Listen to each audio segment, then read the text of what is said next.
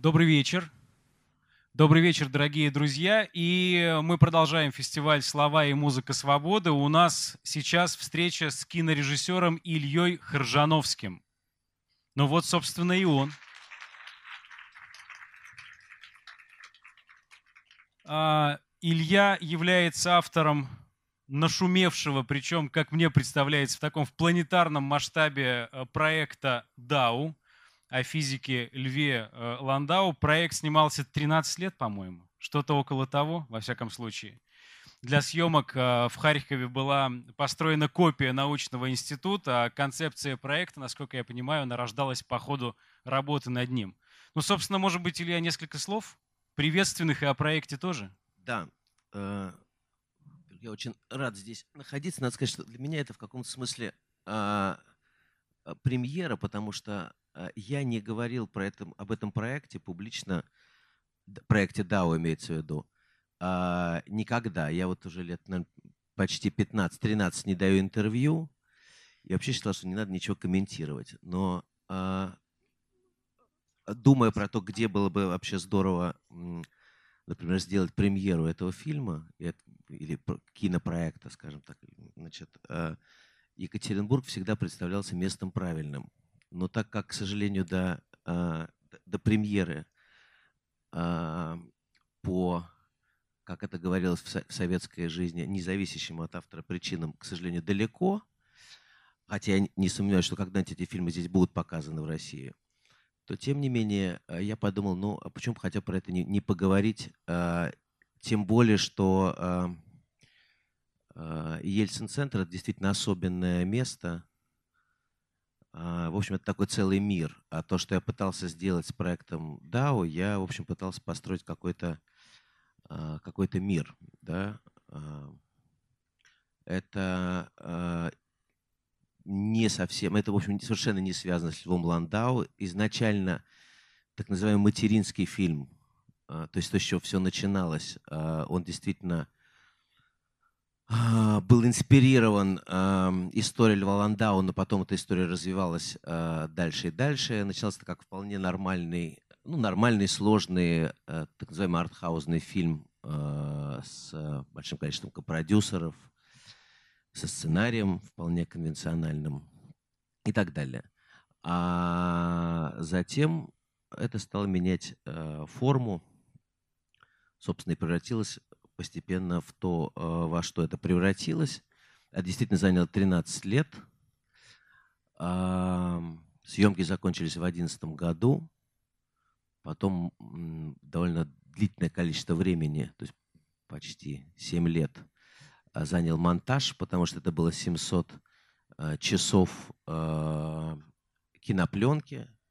Причем пока мы делали фильм, кинопленка уже исчезла, и из производства исчезла. И компания Fuji производила э, последний год кинопленку только для нас, из уважения к великому императору Юргену Юргису, который, собственно, снимал этот э, фильм. Поэтому пока мы фильм делали, время, время э, э, и, и технологически, и не только технологически э, изменилось. Давайте сразу вопросы. Да я думаю, что да. А чуть-чуть можно зал подсветить, чтобы было видно? А, ну, вы мне подайте сигнал, пожалуйста, у кого э, вопросы созреют. Я, я сразу уточню, можно, а прокат в России это будет? Есть у вас понимание? Я бы, вы знаете, сам это вот пытаюсь уточнить последние полгода э, и уточняю это с Министерством культуры, но похоже, что на данном этапе в, это, в этой э, форме э, проката не будет, к сожалению. Но это выбор как бы, понимаете как, он все будет в какой-то момент, поэтому вот, ну будет он позже, Сейчас не будет, потому что сейчас в э, прокатном удостоверении не получить. Не могу их получить.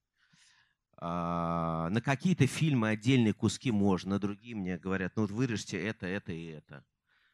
Но знаете, что самое интересное? Я даже, собственно, вот это э, название, это странное про цензуру и творчество, оно тоже случайно здесь произошло, потому что это как раз было в период каких-то моих боданий с Министерством культуры.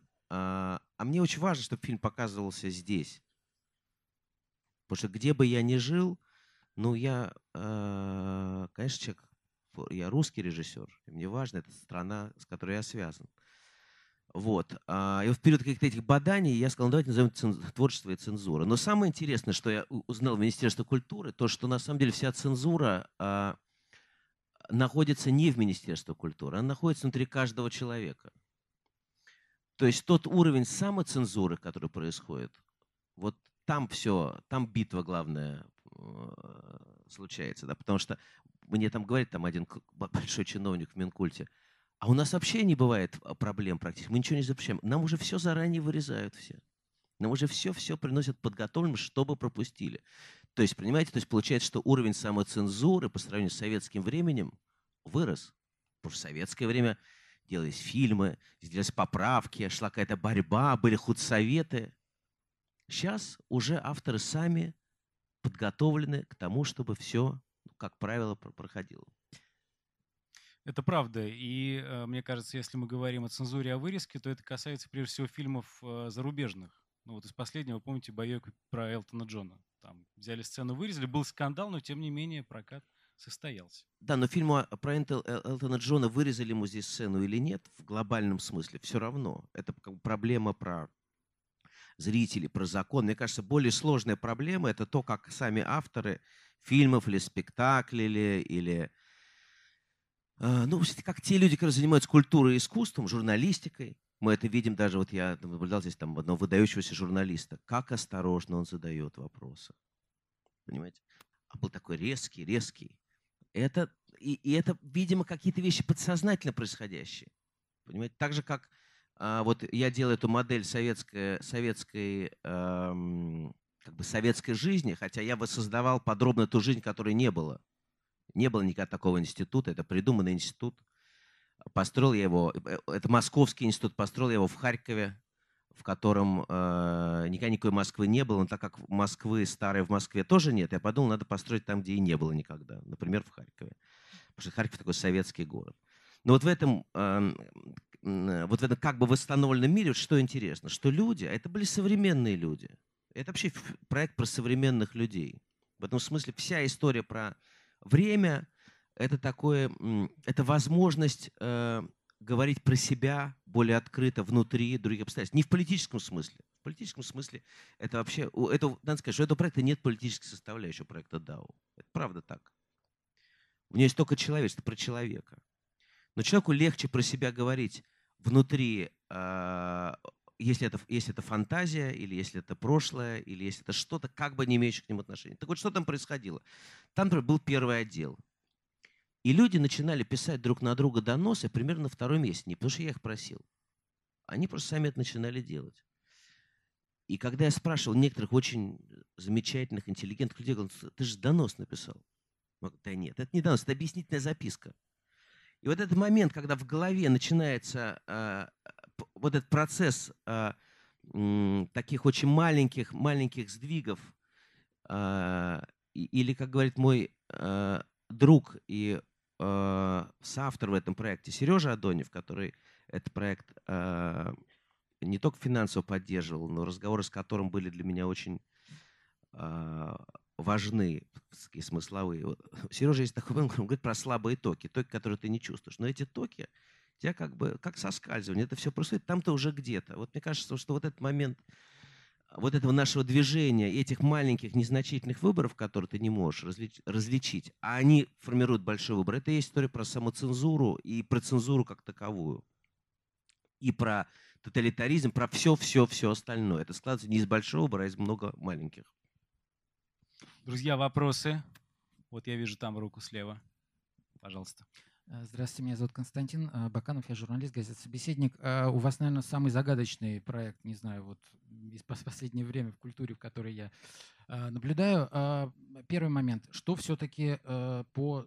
Почему в России нельзя? Вы сказали, что политики там нет, то есть это что-то эротика, порнография, в эту, в эту сторону или что-то еще. Второй момент у вас были задумки по делать что-то в Париже, в Берлине, в Лондоне. Чуть-чуть об этом расскажите, пожалуйста, что там получилось, не получилось. А, третий момент. А, я слышал, Кирилл Разлогов, программный директор Московского кинофестиваля, очень хотел сделать а, какой-то перформанс, связанный с вашим проектом на Московском кинофестивале, но у него не получилось. Ну, решили, что нет. Опять же, знаете ли вы что-то об этом и могло ли что-то получиться там? Спасибо.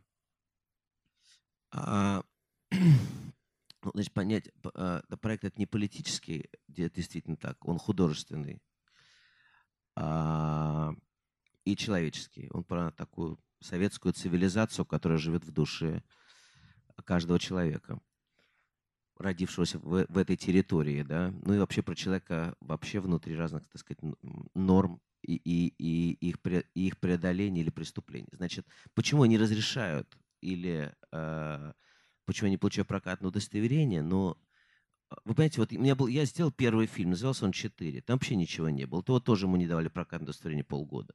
И просили тоже очень четко мне вырезать, так сказать, там, тоже с тайм-кодами, что я должен вырезать. Я не знаю, э, это, мне кажется, тоже про самоцензуру э, чиновничью. Такую. Они, они боятся, вот они сделают, а там подумают, они согласовали. Там...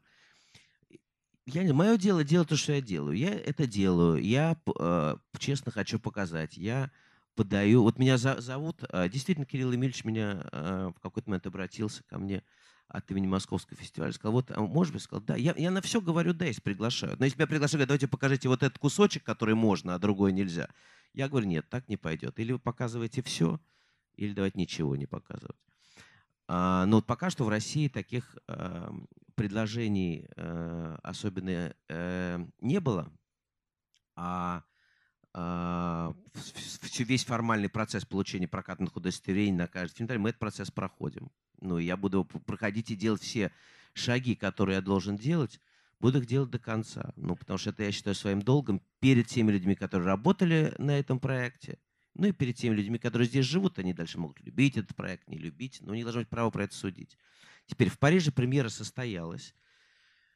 А, в, изначально премьера проекта должна была состоять из трех частей – Берлина, Парижа и Лондона. В Берлине должна была быть построена э, стена берлинская в течение одной ночи. Она должна была закрыть несколько, 12 блоков домов, 2 километра по радиусу.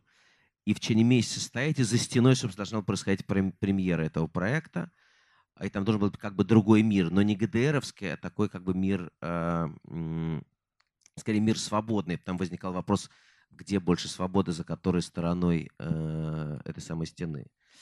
А, и там это все было согласовано. В течение двух лет мы произвели полностью эту стену. Это было согласовано с мэром Берлина, э, Майклом Мюллером, э, с президентом Германии Штанмайером, с министром культуры Моникой Гросс, все партии. Это все. Единственная партия, которую мы пропустили, это была партия зеленых. Ну, потому что было ясно, что они как бы самые прогрессивные за нас. И дальше бургомистр а, района МИТы, вот, собственно говоря, в какой-то момент слил информацию в прессу, потому что два года пресса, никто про это не писал, хотя все знали, что это происходит. И начался уже, значит, ну, был такой дил с прессой, что если это как бы в одном месте выходит, то все имеют право.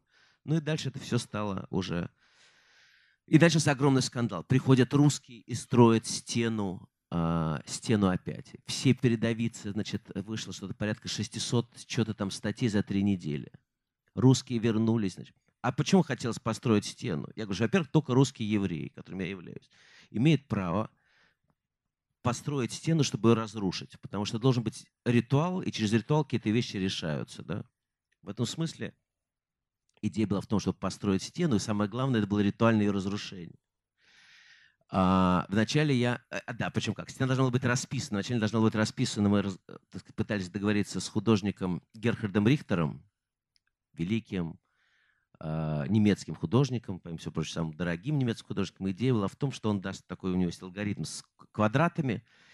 И когда эта стена разру, разрушается, каждый из э, людей, из берлинцев, может взять кусок стены, маленький или большой, и он дальше сам решает, что с этим делать. Что это такое? Это а, художественный объект или кусок памяти или, а, или деньги.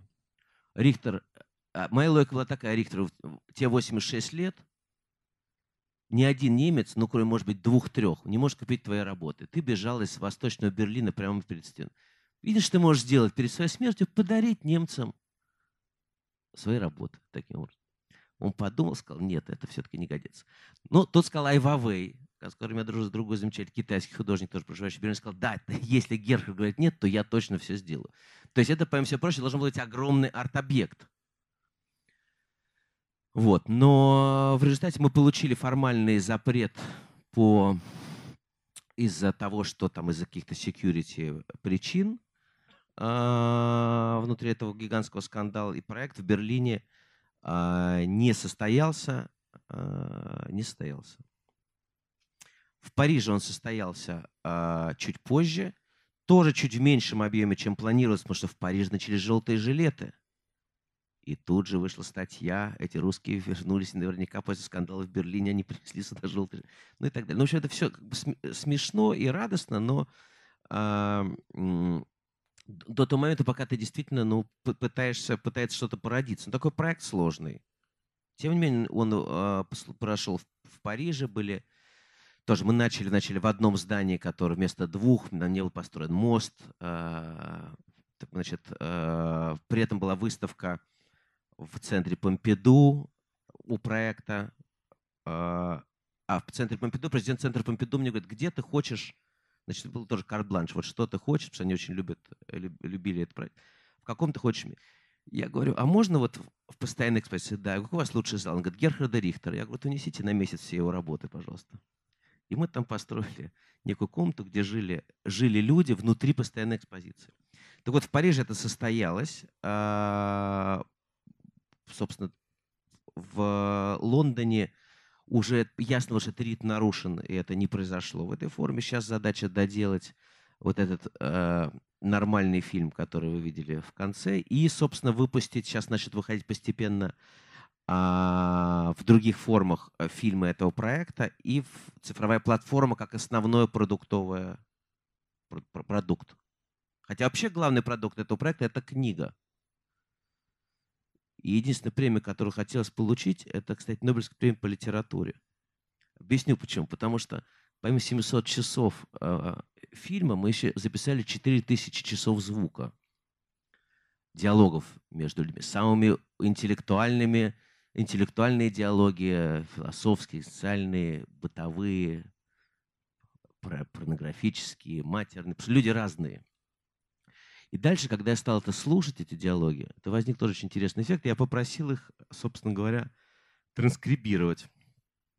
Мы транскрибировали 4000 часов. Это, грубо говоря, 257 томов по 500 страниц. То есть такая небольшая книжка, в которой есть история некого мира, который развивается от начала до исчезновения. Вот. И там проходит 30 лет, внутри этого текста, а в реальности три года, но это реальные отношения людей, это реальные диалоги. Я таких диалогов... То есть почему я могу смело про Нобелевскую премию? Потому что она принадлежит не мне, она принадлежит этим людям. Потому что мне кажется, что такое русская литература? Русская литература последние сто лет боролась с травмой, советской травмой. Ну, в лучших проявлениях, как Платонов, или в самых там, постмодернистских, как Сорокин, или в э, каких-нибудь э, соцреалистических, как жила в этой, внутри этого контекста, как там Корничук и так далее, тем не менее, это была вот такая литература. До сих пор она доживает. Это, что получилось? Современные люди оказались внутри исторической, как бы советской парадигмы. При этом они современные, поэтому они иногда вдруг начинают петь песни Земфиры, например, на две-три фразы. Но тем не менее, вот а, они, э, это современные или современным типом говорения, но внутри э, советских идиом. А это же отдельный язык, советский язык, да? Он сейчас очень, кстати, мгновенно вернулся. Он и там быстро очень людьми осваивает. Что такое вот этот язык? Это вообще считаю язык тоталитаризма. Он и в Германии, э, вот, кто знает немецкий, тот знает, что он также устроен. Мы весь советский народ как один, там такой, там гадин. То есть ты этими нечеловеческими словами можешь делать страшные вещи, потому что они как бы нечеловеческие. И вот это про человеческое и нечеловеческое, и история э, того, как люди как что происходит с их душами и телами, вот э, в разных срезах общества во времени, от порождения некого мира до разрушения, но в этом, в этом литературном произведении будет также это все тегировано, это будет онлайн-книга огромная, это тоже продукт, который выходит. Еще вопросы? Кстати, обратите внимание, за мной QR-код. Э, по нему э, вы можете пройти в чат э, во ВКонтакте и написать свой вопрос. Я его прочитаю, я его в чате увижу, соответственно. А, здравствуйте, Илья. У меня вопрос такой по поводу людей, которые участвовали. Расскажите, пожалуйста, подробно. То есть как вы искали... То есть это были не актеры, правильно? Это были самые разные люди. Как вы их искали? Делали вы какой-то кастинг, отбор? На каких условиях они соглашались жить в этой реальности? И вот э, в трейлере первом там прозвучала фраза ученые, которые делали исследования. То есть это были настоящие ученые, которые делали свои настоящие исследования. Вот расскажите, пожалуйста, об этом. Значит, э, я человек подробный, поэтому я к кастингу подошел подробно. В городе Харькове мы откастинговали 352 тысячи жителей, то есть каждого седьмого жителя города. В Петербурге для массовых сцен мы откастинговали 47 тысяч. Я объясню почему. Потому что э, люди, например, до большого террора, то есть до 1937-1938 года. И люди во время, это разные люди по а, пластике, потому как они разговаривают, потому как они двигаются. Это видно даже по фотографиям, по хронике. Люди до войны, во время войны и после, это разные люди. Ну вот в Харькове, в котором я снимал, в 30-е годы из 800 тысяч жителей 200 тысяч было репрессировано, да? Это значит, как получается, каждый четвертый, да? Это значит, каждый второй донос написал примерно. Вот что это значит. Это значит, что ты уже громко анекдот не расскажешь. То есть ты живешь в другом. Поэтому под разные времена мы искали разных людей, разных, э, разные типы. Вначале я хотел снимать актеров, э, и, и сделал тоже такой, ну, тоже понял, что надо кастинговать как актеров. Надо откастинговать всю страну. Значит, соответственно, мы кастинговали там Арию Голд, Орел, Екатеринбург, кстати говоря, драм-театры, опера, балет, хор, все подряд. Значит, получасовые видео, специальное дело театральный режиссер, потом их монтировал. В общем, я так посмотрел 68 регионов, в которых есть театры 54, и понял, что я актеров снимать не буду, потому что актеры не смогут решить ту задачу, которую э, нужно решить. Актер может играть психологическую часть, да, но он не может играть э, как бы духовно. То есть а, а, актеру в, в театре может, в театре есть форма, а в кино нет. Поэтому, например, в театре э, там Фауст – можно поставить или маленькие трагедии, а в кино сложно, потому что должен быть, должна быть форма. Потому что актер может сыграть, э, э, если он играет там Дон Жуан, он может сыграть, как он кого хочет, но он не может сыграть дуэль с Господом Богом. В нем должны быть эти качества. Я понял, что надо искать людей с такими качествами.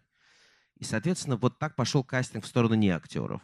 В главной роли у меня снял, снялся э, выдающийся дирижер Теодор Курендис, он тогда работал в Новосибирском театре, не был так знаменит, поэтому мог позволить себе пару лет пожить в 30-х, 40-х, 50-х, 60-х годах. Он иногда выезжал, значит, что-то сыграть, но провел много времени. А... И вообще там гениев играли гении.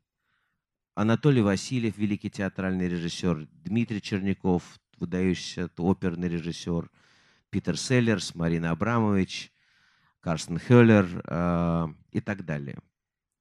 Как был устроен институт? Это был институт, который занимается всем, что касается нелинейных представлений о мире. Три отделения.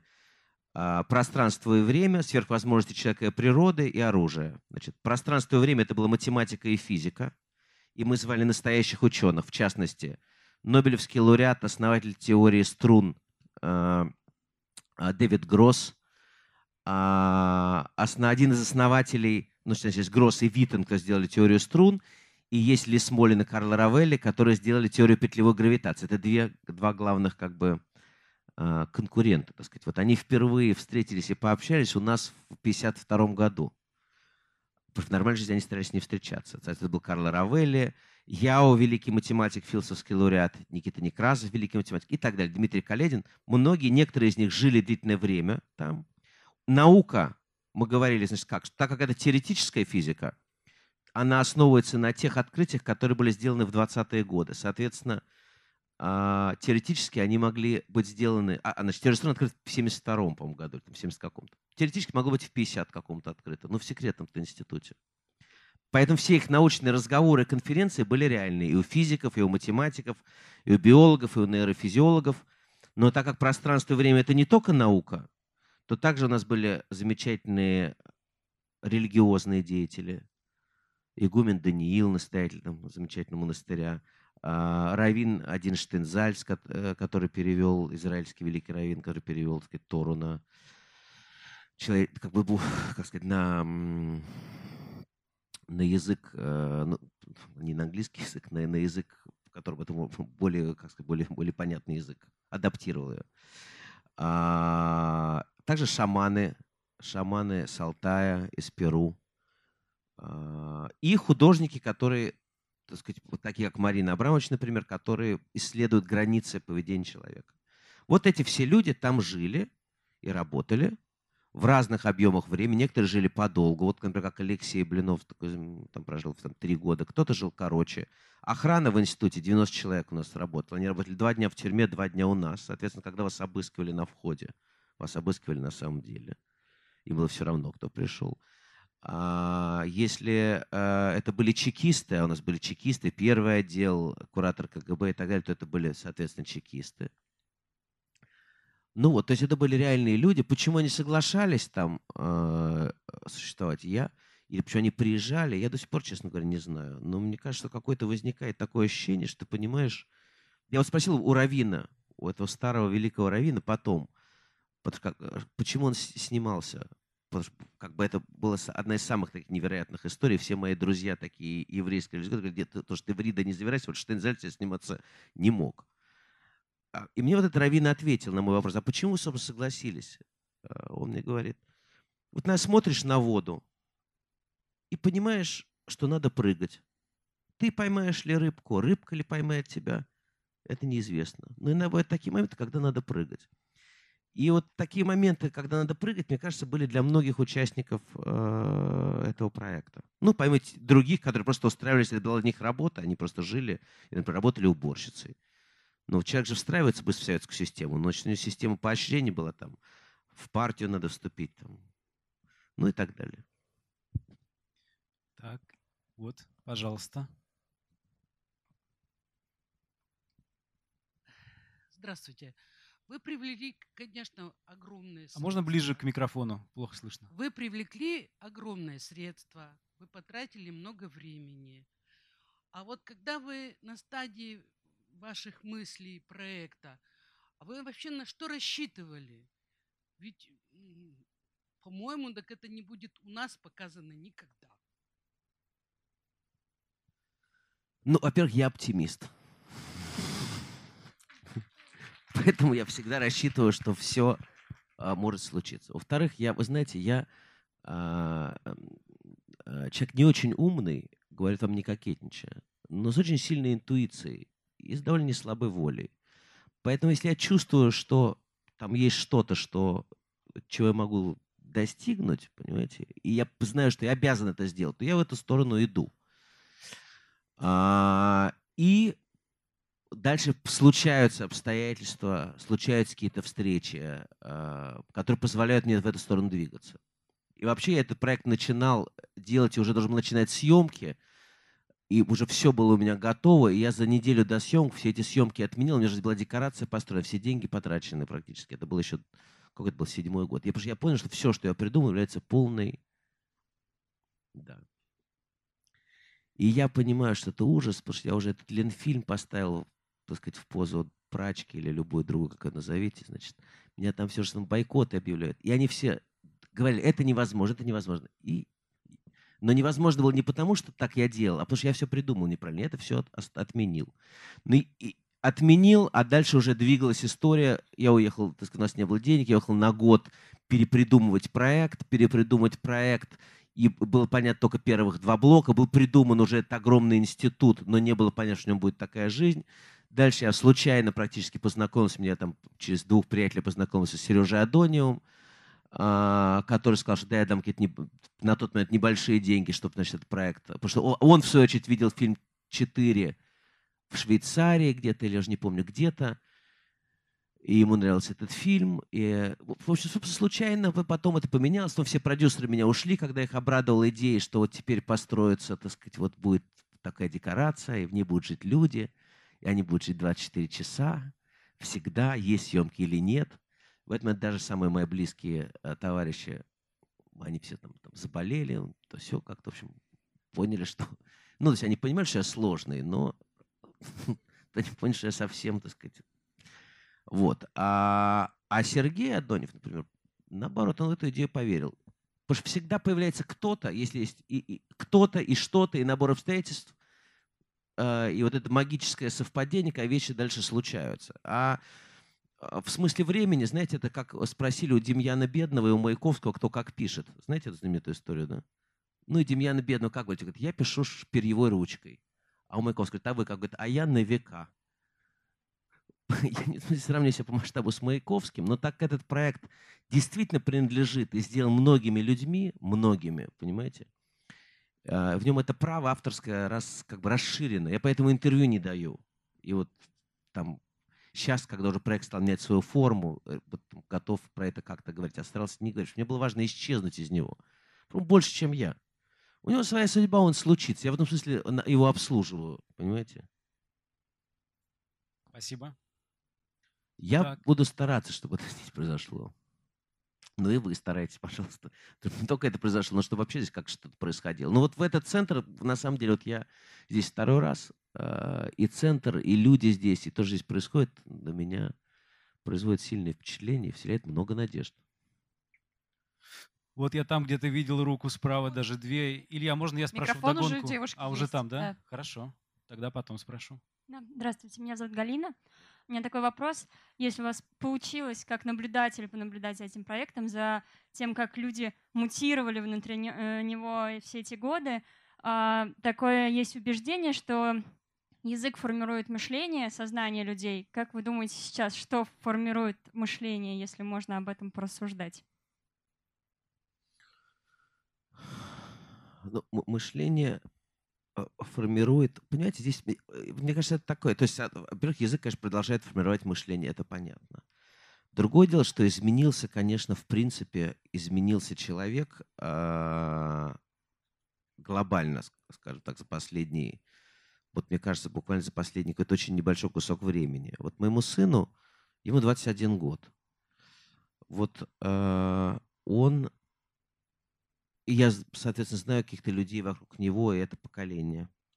И вот что интересно, что у этого поколения, даже поколения чуть старше, наверное, у вашего даже поколения, собственно говоря, вам сколько лет? Ну, почти. Ну, на самом деле, это, это почти то, то же самое. У них есть, у вас, кстати, не у них, вот у вас, уже, э, ну, особенно то, что идет младше, изменились отношения с двумя базовыми вещами. С сексом и со смертью. А, и это вот какое-то такое... А это подразумевает другой тип восприятия, другой тип реакции на все. Да? Поэтому возникают, как следствие, а, экология, а, люди перестают есть те продукты, а едят только эти продукты, покупают одежду только в секонд-хендах. Ну, это мода, это не мода, это некая реальность сознания, да? А школьники, например, я это, вначале этого не понимал, что какие-то всякие были там в криминальных репортажах истории. Школьники, прыг, там пять человек вдруг прыгнули с крыши дома. Чего прыгнули? Все хорошо у них, все в Фейсбуке, бац, прыгнули. Ник, никто не истязал, нет несчастной любви, ничего. То есть это переход в жизнь в смерть, как бы ощущение многомерности мира, оно дано по рождению. Это очень это вот новость такая. А если это дано по рождению, а секс не является как главным событием, э, то есть разговор может быть более интимным, чем акт сексуальный, что в, в моем поколении был друг. От этого возникают дальше все эти истории с мету, от этого будет дальше меняться, ну, меняются отношения с, с текстом. Да? В этом смысле, мне кажется, сейчас становится просто более, а, как сказать, а, мы двигаемся невероятно прогрессивно, прогрессивно в сторону античности. И а, вон из, из ренессансной культуры, в которой, в которой как раз законы автора, того, на кого ты ссылаешься, отношении, так сказать, с, отношении с э, нравственностью, это, это все начинает меняться. И вокруг этого начинает меняться мышление, мне кажется. Вот. И, конечно, тот, тот калейдоскоп, в котором, ну, тоже, понимаете, ну, что бы ни, ну, не будут сегодня показывать, ну, завтра будут показывать. Не удержать это ничего. Ну, не удержать. Ну, это вопрос в большой картине, такой сложной картине мира, там, 50 лет, это ничто. но уже он так меняется. Там уже происходит какое-то действительно движение, не знаю, сингулярности это или еще что-то, к другому человеку. В каком-то смысле, я считаю, человеку более духовному. Как ни странно это покажется. В каком-то смысле. Так, где у нас следующий вопрос? С другой стороны, наверху. Здравствуйте. А. Скажите, пожалуйста, а что Дау, ну, Ландау именно значит для вас как личность? Ландау. Да.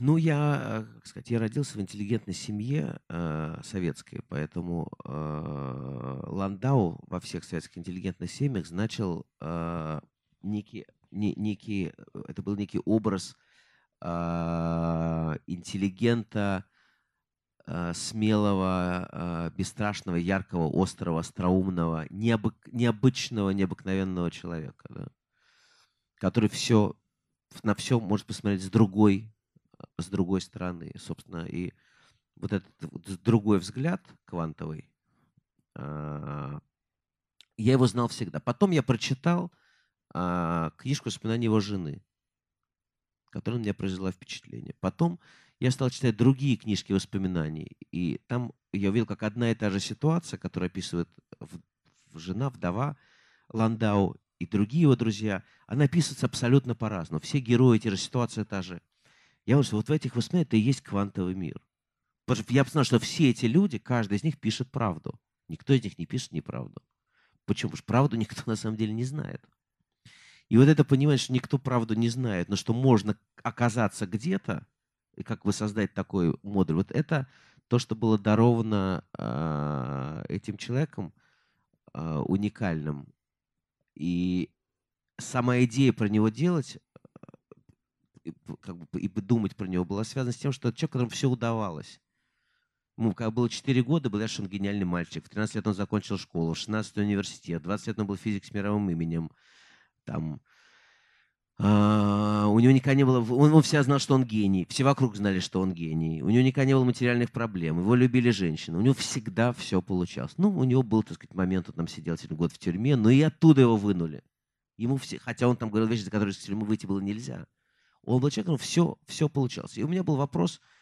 Боже, боже, я- мне кажется, что современный герой — это такой человек, у которого все проблемы находятся ну, на другом уровне. Потому что вопрос, что такое счастье, ну, когда человеку плохо, у него нет того, всего пятого, десятого, то понятно, что счастье кого-то добывает. А просто когда у тебя все есть, счастье это что, собственно? Ты живешь, собственно, зачем? И вот а, возможность про это думать, а, опираясь на какого-то человека, это то, что для меня значило с какого-то момента а, Ландау. Так. Та же сторона, да? Илья, здравствуйте. Здесь как Меня- на футболе, что ли, разные стороны. Меня зовут Ксения, и вопрос у меня про личную цензуру. А, Вы воссоздали советский мир со всеми его условностями, со всеми его правилами. Люди могли написать донос, они оставляли телефоны, вас обыскивали, как вы говорите. И у вас снималось много людей, которые были а, возраста, а, люди, которые жили в Советском Союзе, и они эти правила заранее знали.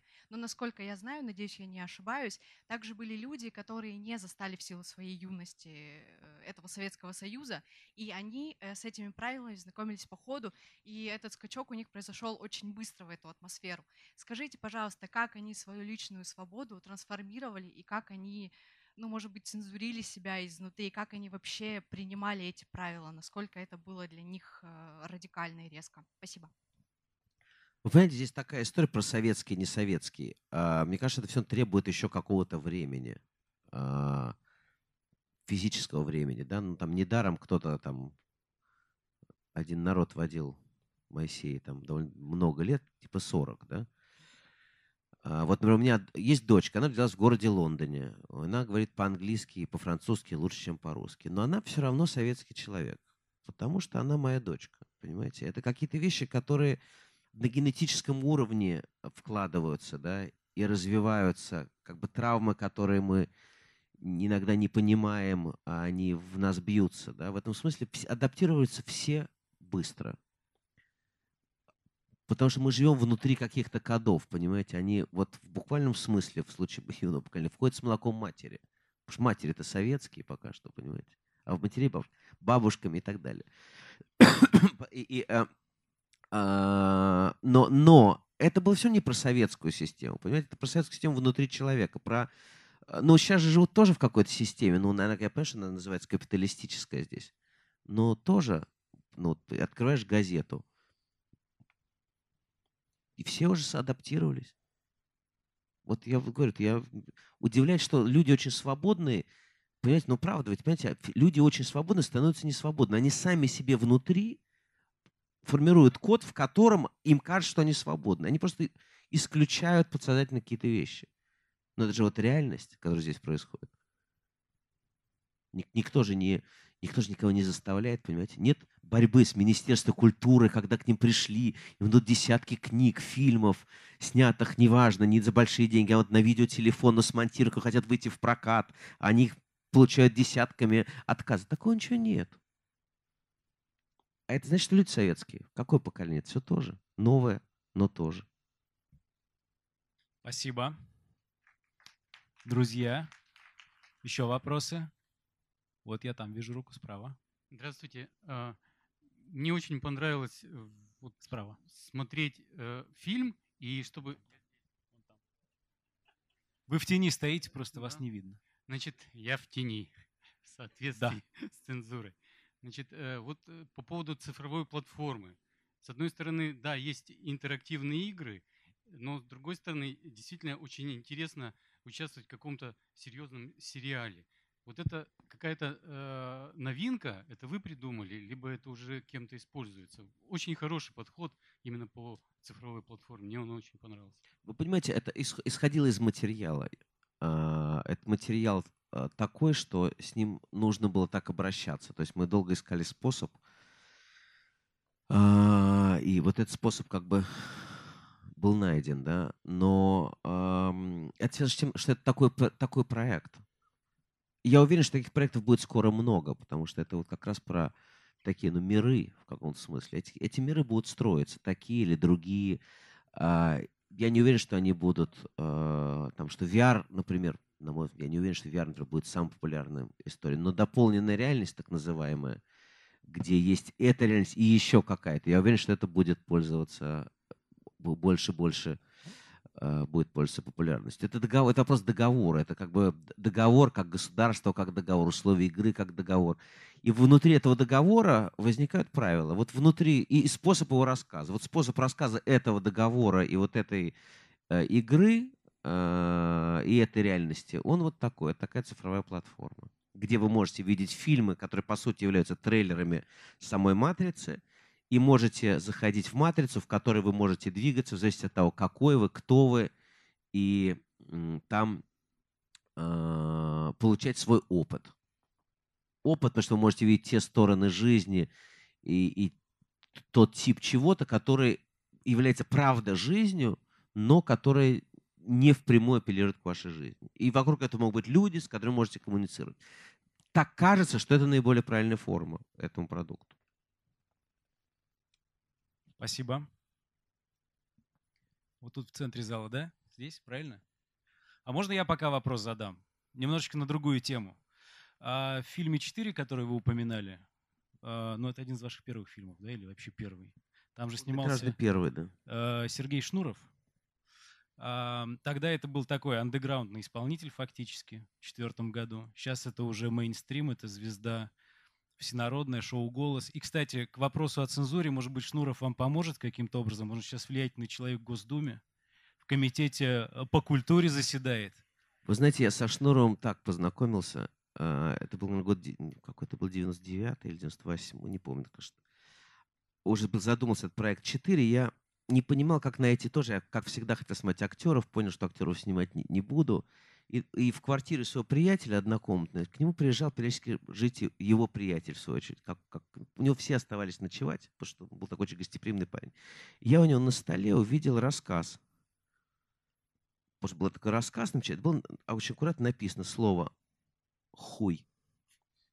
Я говорю, а кто это написал? И рассказывал абсолютно блестяще. Он говорит, есть такой человек, у меня приятель Сережа Шнуров, он пишет музыку, и играет для... А уже я знал группу Ленинград, что вышел альбом «Пуля», который делал мой э, товарищ, любимейший э, друг, который будет завтра, по-моему, или послезавтра здесь будет, Леонид Федоров. завтра. Ведь Леня, собственно, чтобы вы понимали, что Леня сделал а, в каком смысле группу Ленинград, потому что он, он сделал из них первый, самый, на мой взгляд, до сих пор удачный альбом. Сережа начал петь в группе, он уже пел, но очень, так сказать, это была сильно андеграундная группа. Я помню, как мне продюсер говорит, слушай, ну ты позови хоть кого-нибудь известного, хоть Гарика Сукачева, если так музыкантов любишь. Просто Сережа казалось, он был... Э, но Сережа человек выдающийся, очевидно, э, глубоко образованный, яркий, тонкий. И э, вот, собственно, он начал сниматься, а так я все делаю долго, то пока это делал, он стал постепенно звездой. Ну, а в этой трансформации так... не удивлены его из андеграунда в такую звезду федерального значения? А, ну, он, он и был потенциальной звездой. Ясно, что он звезда. Понимаете? Он, был, он и был звездой федерального и даже, может, мирового значения по своей природе. Ну, потому что он человек... А, с, там было чему разворачиваться. энергии. И когда он начал петь, это стало интереснее, чем то, что делал Вдовин. Это тоже, понимаете, Вдовин просто ушел из группы. Может, если Вдовин бы не ушел из группы. Ну, там еще был один, этому предшествовал эпизод почему он, собственно, шел из этой группы. Но, тем не менее, то, может, Сережа бы и не запел. Но так, понимаете, сложилось, карта так легла. И потом эти полюбили, те, все. А уже дальше это выборы. Сережа, ну, совершил много-много маленьких выборов. И вот он там, где он в шоу «Голос». Ну, такой его выбор, такая у него жизнь. Тут что сделаешь? Но, может, еще все поменяется. Может, он шоу «Последний герой» перейдет или что ну, насчет совета при комитете по культуре вы на всякий случай помните. У да, нас там где-то вопрос даже. был посередине. Э, здравствуйте, Илья. Во-первых, хотелось бы вас очень поблагодарить э, за то, что вы приехали на этот фестиваль и больше рассказали о своем проекте. Э, у меня вопрос следующий. Каким образом были, был определен конец съемок именно проекта? То есть э, вы сначала знали, что вы будете снимать это какое-то конкретное определенное количество времени, или это был какой-то перформанс, э, не знаю, эксперимент, э, конец которому определился уже в процессе? А, нет, я знал, что это должно все закончиться. Я думал, что это должно было закончиться там в, в одних, э, как бы уже исчерпывались э, исчерпывались, исчерпывались, исчерпывался этот как бы эта вселенная, знаешь, она исчерпывается, отношения исчерпываются, эти металлы устают. Знаете, как это бывает в отношениях человеческих, там живешь с кем-то или дружишь, или общаешься, и вдруг понимаешь, что как бы все да, но чего-то уже нет, да? И дальше только вопрос технический, сколько ты пребываешь. Вот такое же было, было понятно, что какие-то жернова уже провернулись, уже все. Но я хотел заканчивать одним образом, а, а получилось другим. Вот так бы я сформулировал. Потому что я понимал, что это заканчивается, мы шли в эту точку, и потом... Но, но в последние там три съемочных дня было понятно, что четвертого быть не может, потому что там нечего больше снимать, что это все кончилось. Спасибо. Вот там вопрос я вижу. Или где? А, вот справа. А, здравствуйте. Меня зовут Елена, я журналист. Э, вот здесь я. А, но вопрос не журналистский, а скорее личный. Вы сказали о том, что а, вот о следах советского времени в человеке, а, и я хотела бы вас спросить, нужно ли с этим бороться, и если бороться, то как? Ну, понимаете, вот если приезжаешь куда-нибудь, например, там, в какие-нибудь азиатские страны некоторые, ты видишь, как много людей делают операцию себе на глаза, на нос, или там есть кто-то, кто себе там отбеливает кожу или наоборот ее затемняет. Это, наверное, можно делать. Но э, мне кажется, что здесь это вопрос такой какой-то просто общей работы прохождения, ну, прохождение через какое-то, через, через, я верю в ритуалы, понимаете, в, и верю в ритуалы коллективные. Ну, я, например, верю в такую вещь, как покаяние, например. Э, не раскаяние, потому что тебе каяться? Ты же ничего не сделал сам. Что там сделал твой? Ну, спрашиваешь часто, а кто там был твой дедушка? О, мой дедушка, он был, ну, он там был там подполковник НКВД. А, ну, понятно. Ну, герой войны. А чем сделал? Ну, я не знаю. Я так любил дедушку, вот, вот его, понимаете? То есть не пройти это в своем сознании. Ты не знаешь, а что же делал мой дедушка? А что это вообще значит? А что значит то, что у тебя сейчас в каждой там второй семье или кто-то а, как сказала Ахматова про то, что самое страшное, что встретится те, кто, как же это было сформулировано, те, кто, э, те, кто, две страны, одна, которая сидела, другая, которая их охраняла, да, а, вот, но, но, но мне кажется, здесь просто, так сказать, ну как, в каждой семье кто-то или сидел, или, или работал в соответствующих органах, или то и другое, и это норма, понимаете? Как нам, ну мы это как бы забываем, у нас же у всех вот эта советская болезнь амнезии слэш деменции, да, вот как из этого выйти? Ну, выйти с тем, чтобы все-таки вспомнить, мне так кажется. Ну, то, что я понимаю, что ну, неизбежно нужно делать на территории просто там своей собственной жизни. Вспомнить, пройти этого, понять, принять как-то. Ну, как-то с этим разбираться. Я так это вижу. Насколько это возможно в социальной большой картине, я не знаю.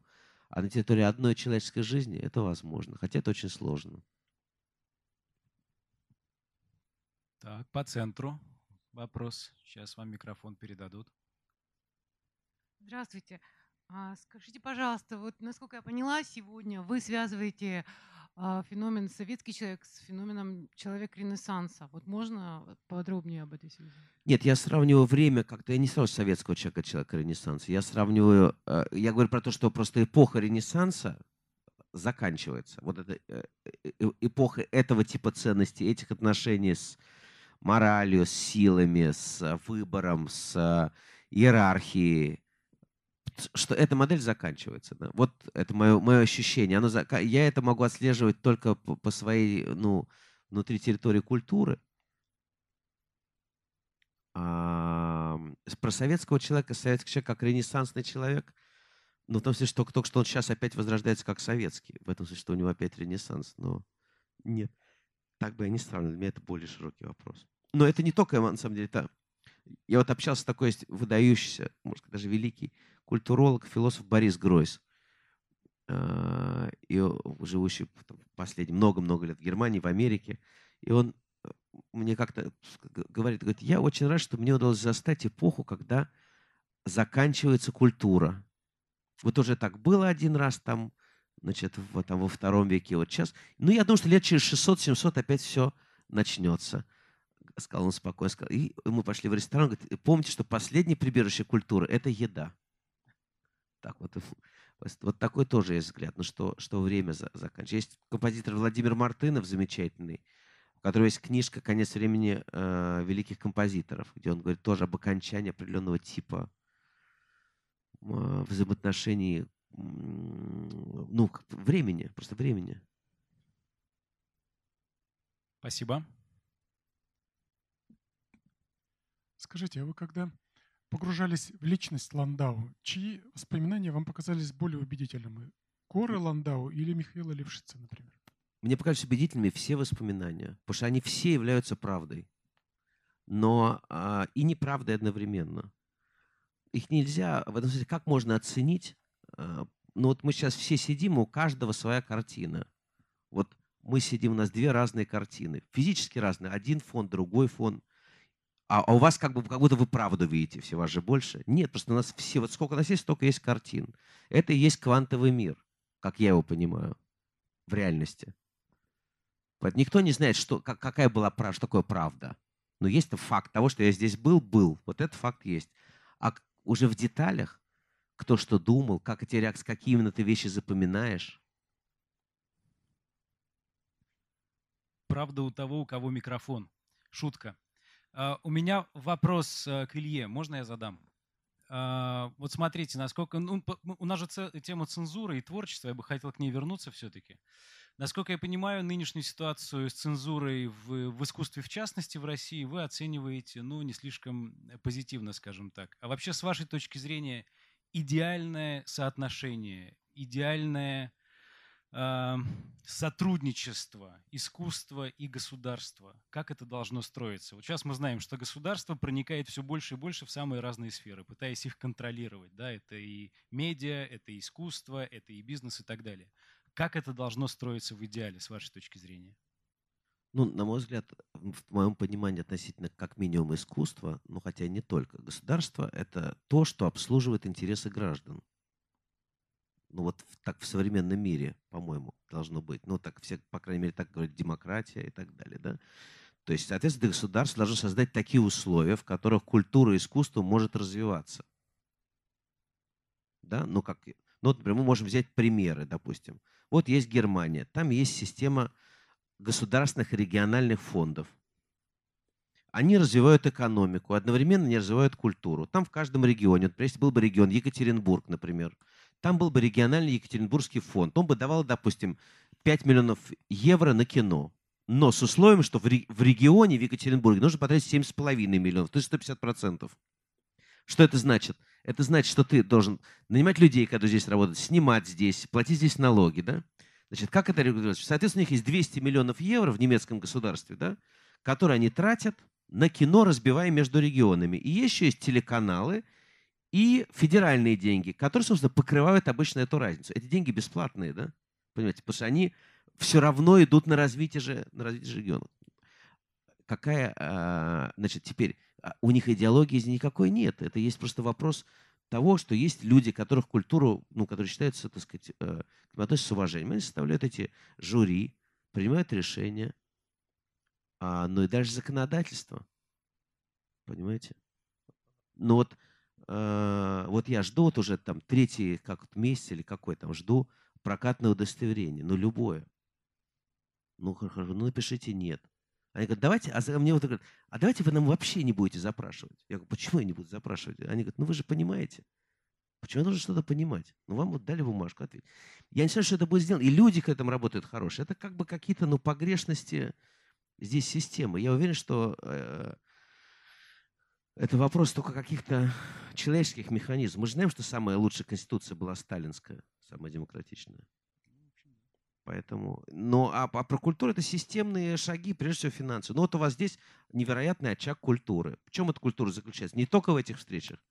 Но вот я смотрю там коворкинг, я смотрю, с какой любовью как бы сделано место, где люди начинают жить. Соответственно, они, двигаясь по этому всему, с ними будет что-то происходить. Они будут отсюда выходить другими людьми. Вот если бы таких центров было бы хотя бы там по одному в каждом регионе, была бы другая страна. Вот я считаю, что я, правда, я на самом деле, вот я вчера вышел э, в город, так сказать, ночной, не буду скрывать этого факта, я вчера полетел. И я был потрясен, какие, какие лица, какие замечательные, сколько здесь э, энергии, откуда она берется, чем она удерживается. Но она удерживается, э, вот я думаю, что такими местами прежде всего и какими-то действиями. Это индивидуальные действия, но и действия государства, наверное, в какой-то степени разрешают это. Но индивидуальный подвиг все равно конкретных людей которым я тут лично даже с большим уважением, я имею в виду э, Валентина Борисовича и Татьяну Борисовну, которые, ну, которые, которые неравнодушны культуре и которые в этом смысле всегда про это говорят, всегда делают движение. А они, э, например, посмотрели многие фильмы проекта Дау, за что им был благодарен. Потому что им просто было это интересно. Люди, которым интересуются, понимаете? А если интересуются, они строят условия для других людей интересоваться. Культура же то, что из рук в руки передается. А вы еще кому-то. Нет, так не будет. Будет, будет. Именно так. Пара последних вопросов. Время у нас заканчивается постепенно. Махните мне, пожалуйста, я не вижу. Где-то справа, да?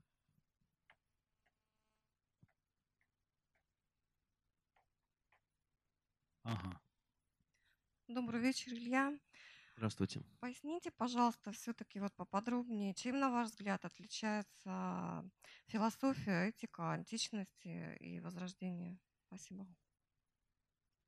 Ну, это не два последних вопроса. Коротенько, минут на 40, да. Вы знаете, моя мама, она э, училась, значит, они там, в общем, оказались в Ташкенте во время войны, и мама училась в Среднеазиатском государственном университете. И к ней как-то подошел студент и, говорит перед экзаменом, ты можешь мне перед экзаменом кратенько «Войну и мир» пересказать? Вот. Я, в этом смысле это, э, ну, это большая... Э, ну, я могу сказать в, в двух словах, что в моем понимании. В том, что э, в античном мире дух существует по-другому. Вот если мы посмотрим на античные мифы, ну и вообще любые священные тексты, то, что там творят герои, это катастрофа. Да? Убивают. Ну, же не другие вещи, не что они делают. Но почему-то они, или дети богов, но они все очень духовные, находятся в этом духовном напряжении. Все, что начиная с ренессансной культуры, люди невероятно борются за мораль. Да? Все больше и больше. А сейчас вообще люди очень моральные. Очень. Но почему-то духовные, вот эта связь, вертикальные связи рвутся. Да? А, и а то, что люди делают, то, что люди делали в культуре, тоже мы же не знаем, то есть Джота и его школа, Рублев и его школа. Вот что сделал Джота, что сделал его, мы же не знаем. Это и не важно. Да? Мы понимаем, что это некая сущность. Кто написал на самом деле эти тексты. То есть это, это коллективные акты, у которых другие отношения э, с актом искусства и с это уже, это уже переход туда, Джот уже переход, да. А если идти раньше, то с тем, что такое театр, например, в античном мире, это вы знаете, да, что от больниц строили коридоры под сценой, да, специально строили больницы возле театров. Посчиталось, что больные должны проходить, чтобы заряжаться энергией. Да? Мы знаем, что это эффект, катарсический эффект ритуальный театров. Это был, в общем, это было духовной практикой. Да? И, э, и это другие отношения, это как бы было средством, средством решения каких-то вопросов и, и, и, и другим, другой традиции, в которой индивидуальности не торчали, а возникали, а, возникали ритуалы, возникали мистерии, через которые люди, или в синские мистерии, люди проходили каким-то следующим своим формам бытия, физического и душевного. Спасибо. Еще вопросы? А, ну, последний вопрос тогда, если можно, я возьму на себя э, смелость задать. Я хочу вернуться к трейлеру, который мы посмотрели. Если я правильно все успел уловить, в одном из эпизодов э, Ландау отвечает на чей-то вопрос, в чем цель науки. Он говорит в счастье. По-моему, там так было написано. А я спрошу вот о чем. А в чем цель искусства, Илья, с вашей точки зрения? А, Значит, был, был такой стишок, стихотворение у Шпаликова. Бывают крылья у художников, портных и железнодорожников.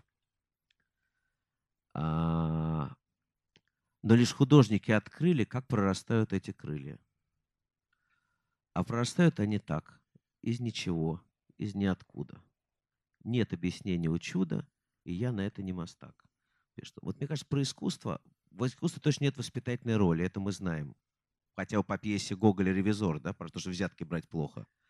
Их же берут до сих пор удивительным образом. Казалось бы, там все было объяснено, да, мы все в школе проходили. Как это так? Ну и таких целый ряд произведений, где нам все, в общем, более-менее доходчиво объяснили. Но есть что-то, что позволяет тебе оставаться человеком. А, вот в этом самом вертикальном а, смысле а, этого слова. Что-то, что позволяет тебе на что-то такое в тебе опереться – и открыть дверь во что-то, что не умещается ни в словах, э, ни в чем другом, кроме этой странной территории. Э, про это, кстати, уже я цитирую. У Мардашвили, у него есть образ, где он рассказывает про Павлецах о Прусте, о Сезанне, работе Сезанна яблоки. И говорит, ну кого интересуют яблоки? Ну нарисовал он яблоки. Но что такое эти яблоки? Это возможность через эти яблоки встретиться с чем-то, что ты не можешь никаким другим. Это как бы дверь. Вот искусство — это некие двери тебя к тебе. Так мне кажется. Спасибо большое. Илья Хржановский. Спасибо большое.